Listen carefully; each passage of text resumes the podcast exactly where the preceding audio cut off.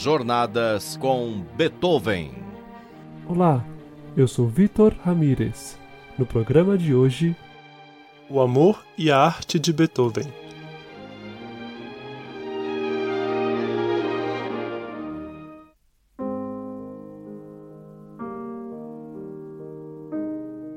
Neste mês de agosto, a Rádio USP encerra sua série de comemoração dos 250 anos de nascimento do compositor Ludwig van Beethoven. Ao longo dos programas, apresentamos escritos do compositor e de seus contemporâneos, abordando um período de sua vida que vai desde o seu nascimento até a maturidade, quando tinha 40 anos. Com isso, pretendemos mostrar um pouco de sua personalidade, colocando-a em diálogo com o seu tempo. E apresentamos tanto as dificuldades que ele enfrentou ao longo da vida, quanto a sua consciência de seu papel renovador no início da era burguesa. Também ouvimos a música desse período, podendo apreciar seu desenvolvimento desde as primeiras composições, quando ainda era uma criança em Bonn, até a grande elaboração musical de sua Sinfonia Heróica, que a princípio era uma homenagem a Napoleão Bonaparte. Neste último programa biográfico, fechamos a série com documentos que resumem dois temas muito caros a Beethoven. O primeiro é o tema do amor, expresso em sua emocionante carta para a amada imortal. Já o segundo é o da dedicação integral à arte, resumido na carta de Bettina Brentano para Goethe.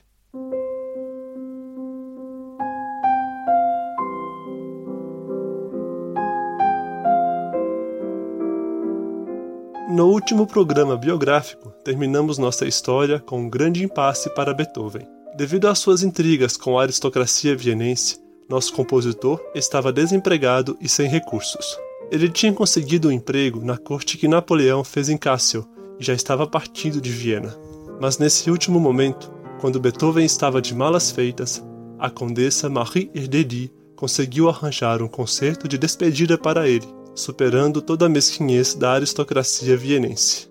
Apesar das dificuldades causadas pela guerra com a França, nesse concerto foram tocadas obras importantes do compositor, tais como a Sexta e a Sétima Sinfonia.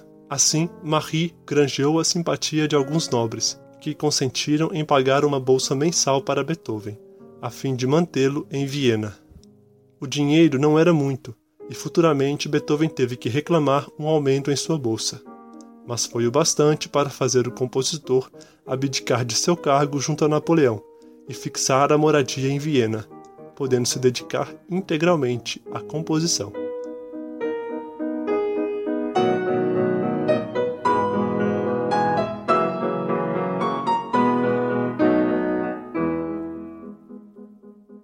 A partir desse momento, Beethoven se tornará cada vez mais independente do meio social vienense, dedicando-se a uma criação cada vez mais particular.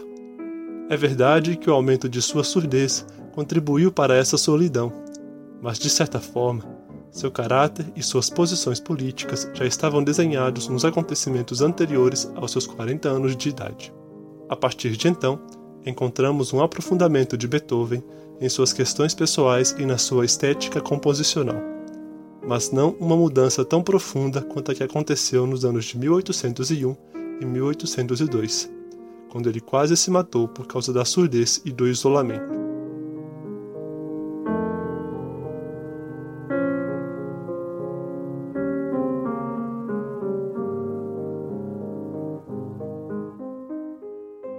Segundo o casal de musicólogos Jean e Brigitte Marsan, foi nos anos de 1810 a 1812 que Beethoven viveu um estado de hiperexcitação.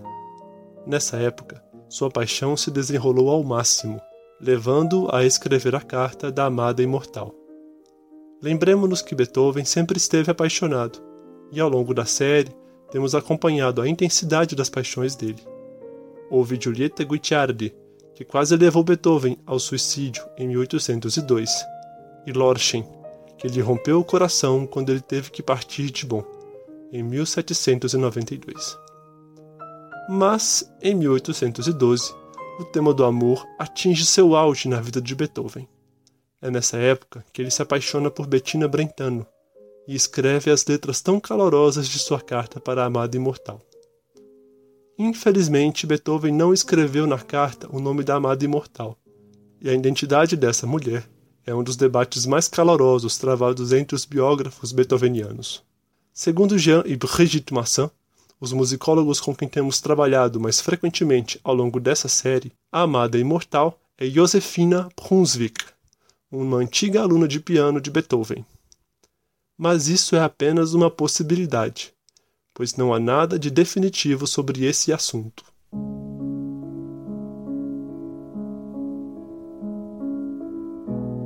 Leiamos alguns trechos dessa carta, que é um dos documentos mais apaixonantes de toda a vida amorosa de nosso compositor.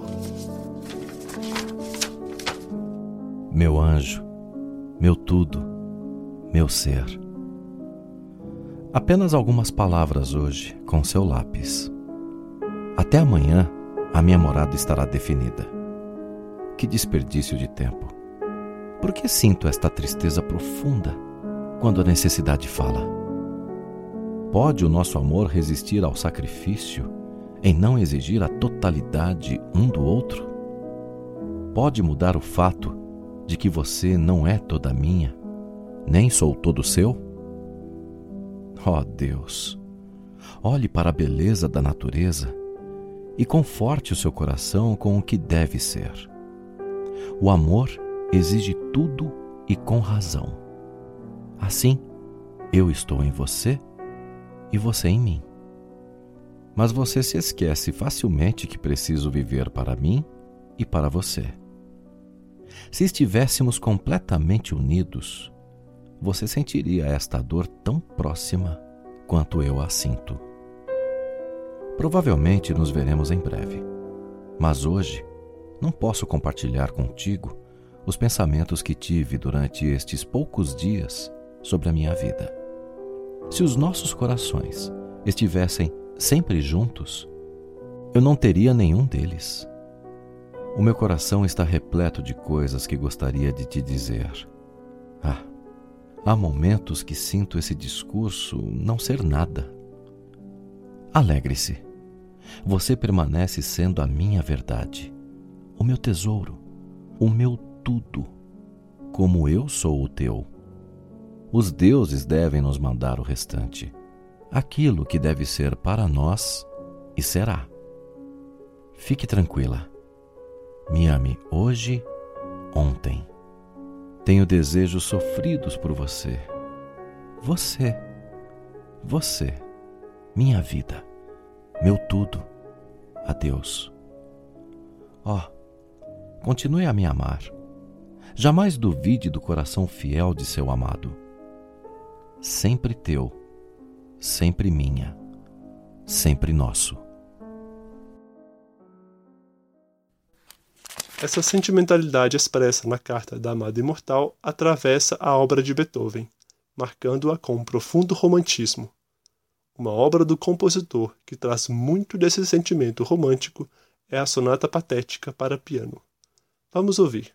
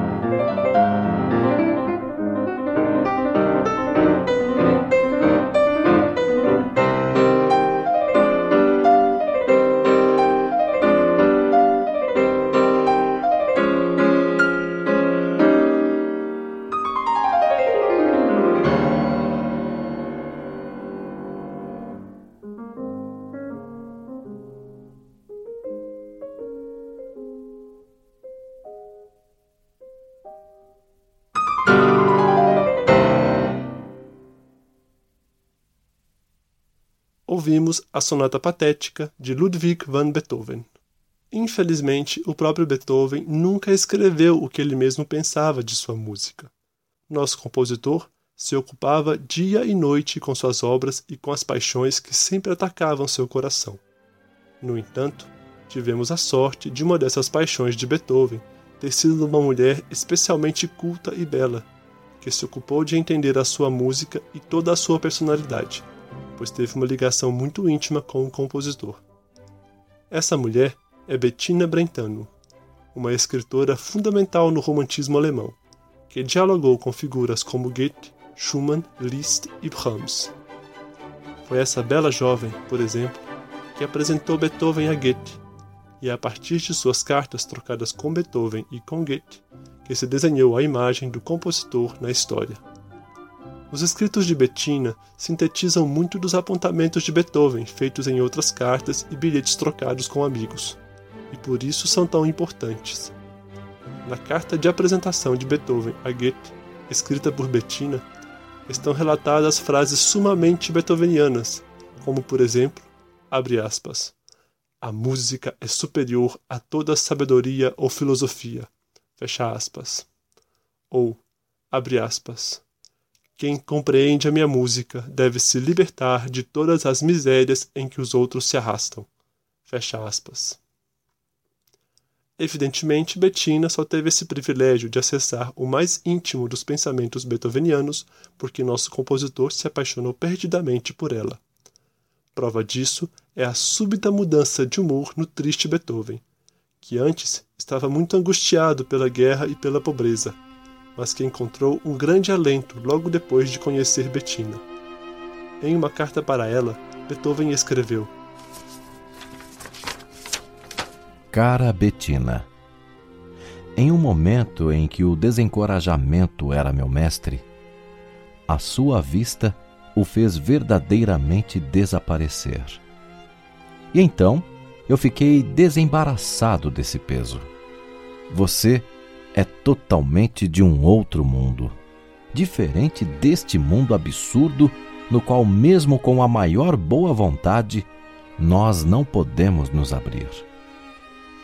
E eu pude apreender a visão inteligente de seus olhos, e eles me impressionaram de tal forma que jamais eu a poderei esquecer. Depois que você se foi, eu tive horas de infelicidade, horas sombrias, onde nada pude fazer. Eu vagueei por três horas ao longo da Avenida Schönbrunn depois que você foi embora.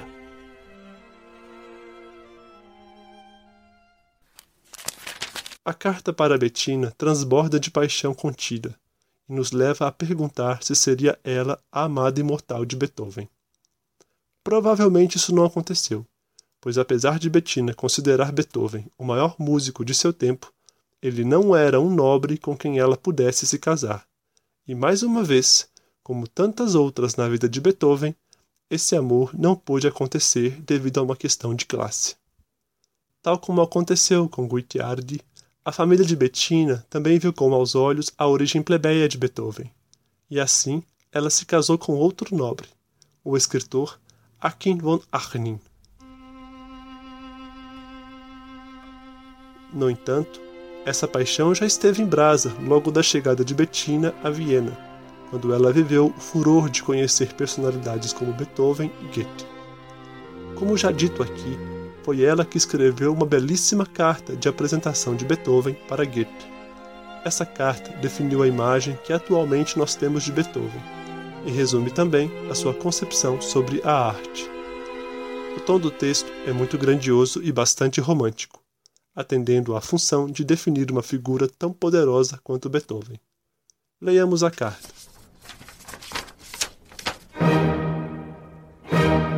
E agora atente-se.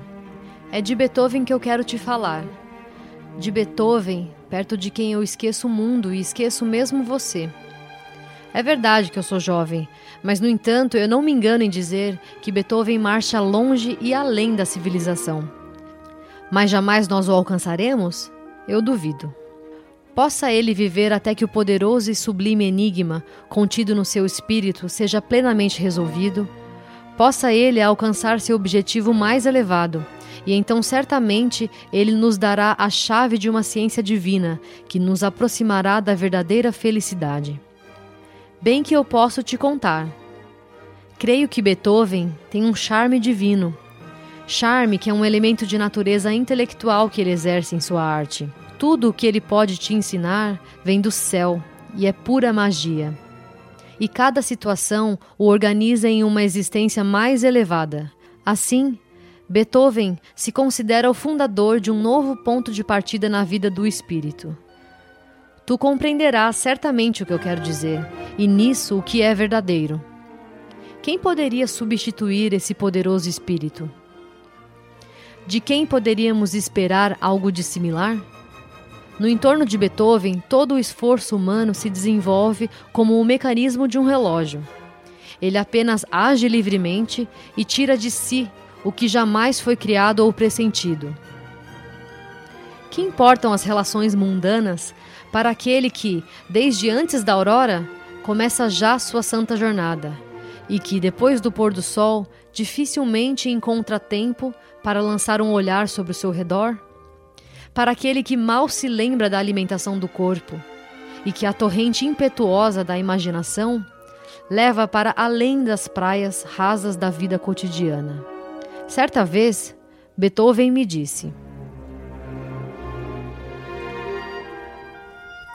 Quando eu abro os olhos, eu suspiro. Pois tudo que eu vejo é contrário ao meu culto, e eu sou forçado a desprezar esse mundo incapaz de compreender que a música é uma revelação superior a toda a sabedoria e a toda a filosofia. Sim, similar a um vinho, a música dá inspiração. E eu? Eu sou o Baco que vende o vinho em que a humanidade se embebeda. Posta em jejum, a humanidade não tem mais que uma mistura indigesta de ideias confusas. Eu não tenho amigos. Minha vida deve seguir solitária.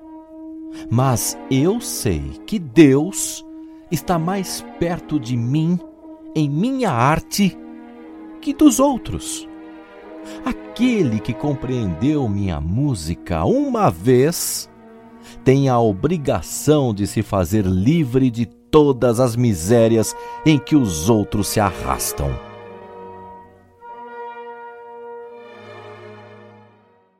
Eis o que me disse Beethoven na primeira vez que eu o vi. Ele me falou com uma franqueza tão amigável a mim que para ele devia ser alguém tão mínimo.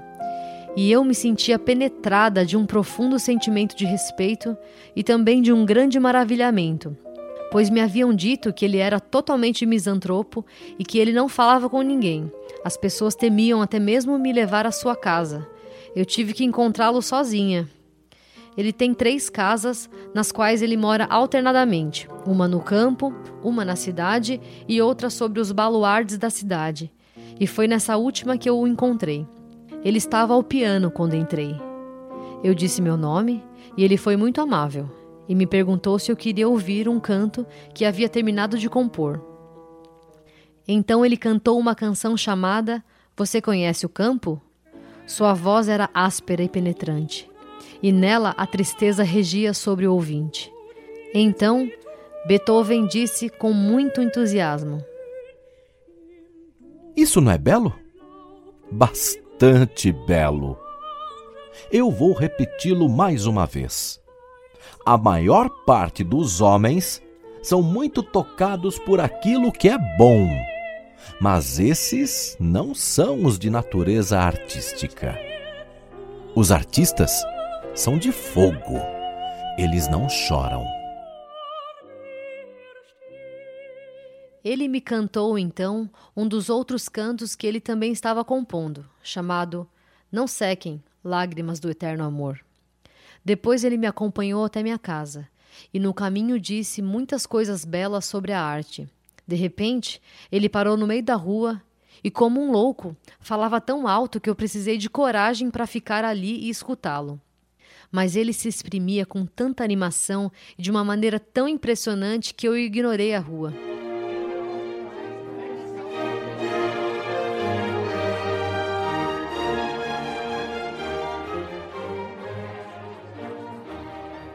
Em outra ocasião, as pessoas ficaram muito impressionadas de o ver entrar comigo em um jantar de uma importante sociedade. Depois do repouso, ele se pôs ao piano e tocou muito tempo e admiravelmente ali.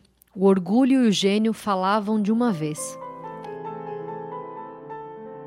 Nesses momentos de inspiração, nos quais seu espírito infantil era inconcebível, seus dedos executavam o impossível.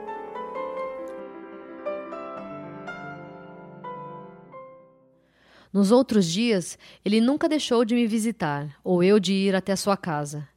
Isso me fez negligenciar o mundo, as galerias, os teatros e mesmo a bela torre de São Etienne. Beethoven disse: É, e o que é que você quer ver lá? Eu te procurarei, e pela tarde, e nós caminharemos nas aleias de Chembron. Ontem eu fui com ele até um charmoso jardim cheio de flores. Lá, todas as estufas estavam abertas e o ar era incrivelmente perfumado. Então, Beethoven parou sob um sol quente e fez uma grande declamação sobre o seu modo de ver a música. As poesias de Goethe exercem sobre mim uma grande influência, não apenas pelo seu conteúdo, mas também pelo seu ritmo. Estou disposto e excitado a compor para essas letras que se organizam em uma ordem mais alta, como uma arquitetura construída pela mão dos espíritos. A poesia de Goethe carrega em si o segredo das harmonias. Então, da fogueira brilhante do entusiasmo, eu devo descarregar a melodia. Ela, que escapa em todos os sentidos. Eu sigo, eu agarro novamente com paixão, mas a melodia foge e se perde no caos das impressões. Logo, eu a pego com uma paixão renovada eu não posso me separar, mas é necessário multiplicá-la em um espasmo de êxtase em todas as modulações. E no último momento eu triunfo sobre o pensar. Eu possesso, ele que me perseguia, o primeiro pensamento. E veja, eis uma sinfonia. Sim, a música é realmente a mediadora entre a vida dos sentidos e a vida dos espíritos. Eu gostaria de dizer isso para Goethe, mas será que ele me compreenderá? Gostaria de dizer para ele que a melodia é a vida sensual da poesia. Afinal, não é pela melodia que o conteúdo espiritual de uma poesia se infiltra em nossos sentidos? A melodia de Mignon não comunica inteiramente a faceta sensual do Lied? E sentindo essa impressão, o espírito não é excitado a novas criações?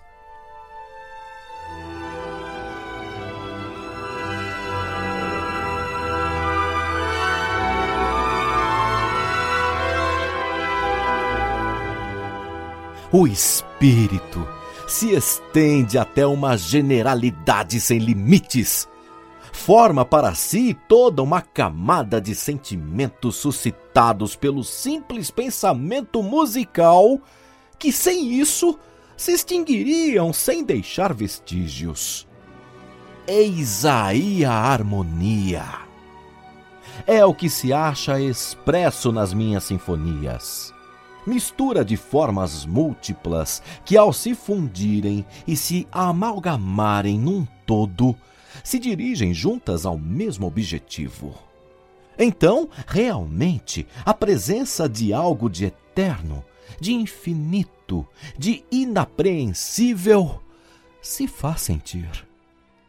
E muito embora cada uma das minhas obras seja penetrada pelo sentimento do êxito, Sinto mesmo assim, no momento em que a última batida dos tímpanos impõe a meus ouvintes minha convicção e meu gozo, sinto como uma criança a eterna necessidade de recomeçar o que me parece acabado. Fale de mim a Goethe! Diga-lhe que deve ouvir minhas sinfonias! Ele concordará comigo que a música é a única entrada imaterial do mundo mais alto do saber, que envolve o homem sem que este possa percebê-lo. para que o espírito possa conceber a música em sua essência, é preciso que ele tenha o sentimento do tempo. Graças à música, temos o pressentimento, a inspiração das coisas divinas. E o que o espírito recebe dela pelos sentidos é uma revelação espiritual encarnada.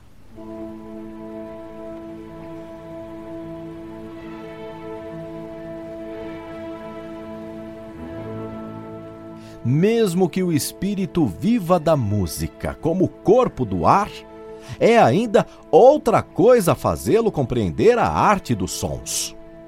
E mais a alma encontra seu alimento na música, mais o espírito amadurece e chega a uma feliz conciliação com ela.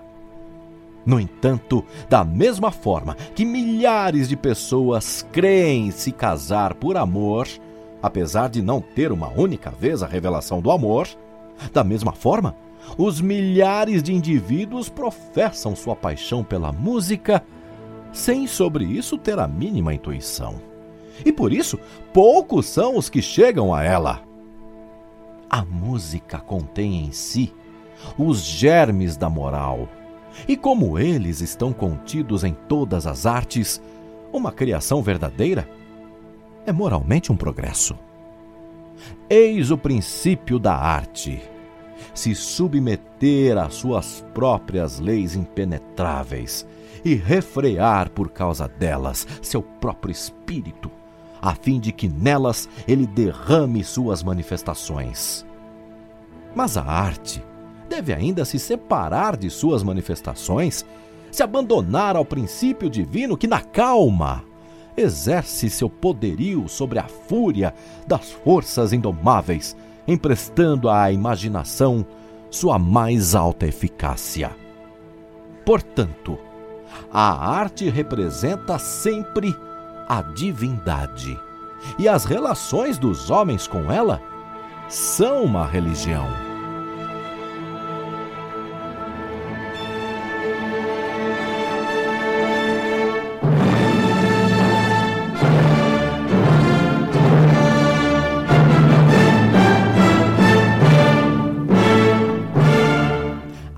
inteligência como grão de trigo tem necessidade de um terreno úmido, calorosamente elétrico para impulsionar, para pensar, para exprimir. A música é o solo elétrico no qual o espírito vive, pensa, cria. A filosofia é um produto desse espírito elétrico e sua própria indigência é nisso elevada, pois quer tudo fundar sobre um princípio original. Ainda que o espírito não seja mestre do que ele criou pela filosofia, ele ainda é feliz nessa criação. E assim é o espírito em toda a criação espontânea da arte. Independente do artista, e até mesmo mais poderoso que ele. A criação o leva à divindade e apela ao homem apenas para testemunhar nele a ação de Deus. O que nós adquirimos pela arte vem de Deus. A inspiração divina que dá às faculdades humanas um objetivo a conseguir. A música dá ao espírito a ideia da harmonia. Um pensamento separado já faz o espírito conceber um conjunto, uma parentesa. Assim, cada pensamento na música está em relação íntima, inseparável com o conjunto da harmonia com que ele é unidade.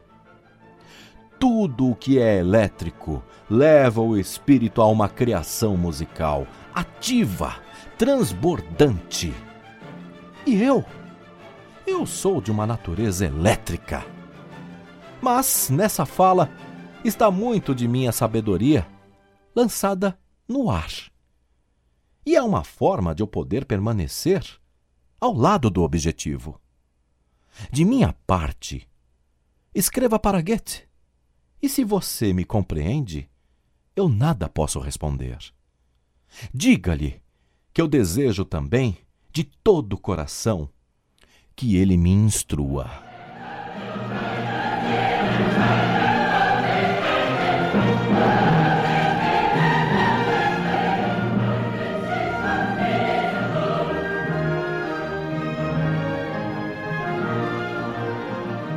Goethe, eu prometi a Beethoven de te contar tudo quanto eu pudesse. Ele então me levou para um ensaio de uma grande orquestra, em que iam tocar sua música. Lá eu fiquei sozinha em um gabinete, no fundo de uma enorme sala escura. Aqui e ali haviam raios de luz. Foi lá que eu vi esse maravilhoso gênio conduzir seu regimento, a orquestra.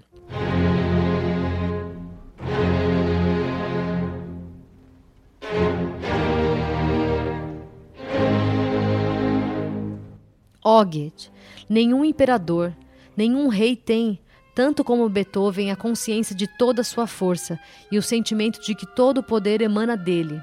Lá ele estava de pé, armado de uma resolução totalmente firme. Seus movimentos, sua face, tudo acabava por imprimir à sua obra o selo da perfeição. Ele prevenia as menores falhas, os menores erros de interpretação. Ali, nenhum respiro era feito arbitrariamente e a maravilhosa presença de seu espírito transformava tudo em uma atividade refletida e consciente. Podia-se profetizar que um dia, na perfeição futura, ele reapareceria como um mestre do mundo.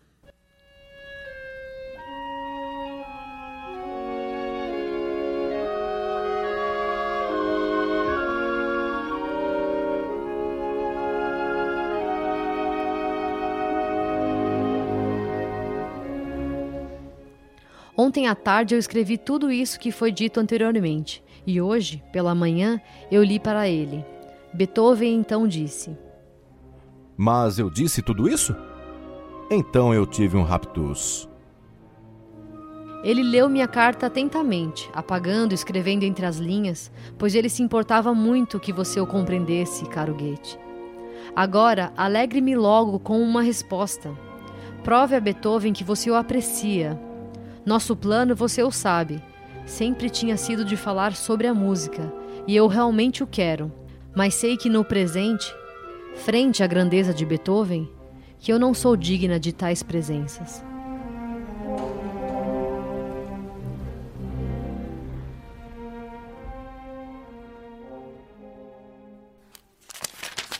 Por causa da apresentação de Bettina, Beethoven pôde conhecer o escritor Goethe em sua viagem para Teplitz, realizada um ano depois.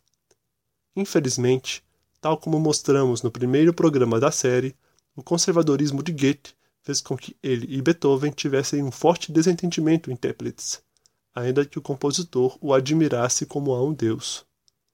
Encerramos aqui o ciclo biográfico do compositor aberto no primeiro programa da série, com o incidente entre Beethoven e Goethe em Teplitz. Para fechar os programas biográficos, vamos ouvir o andante da Sétima Sinfonia de Beethoven, um dos maiores mistérios musicais escritos pelo compositor, que revela todo o seu encantamento pela arte, tal como foi dito na carta de Bettina.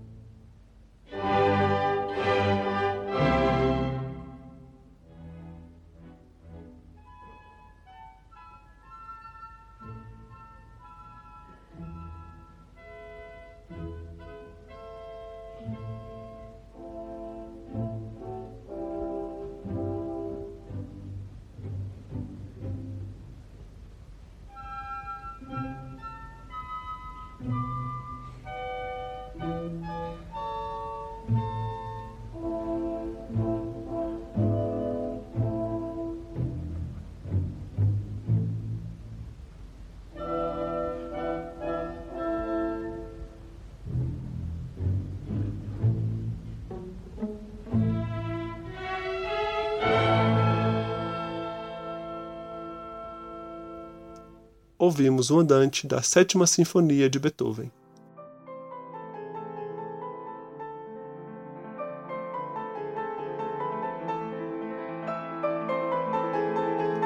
Roteiro, montagem e apresentação: Vitor Ramírez.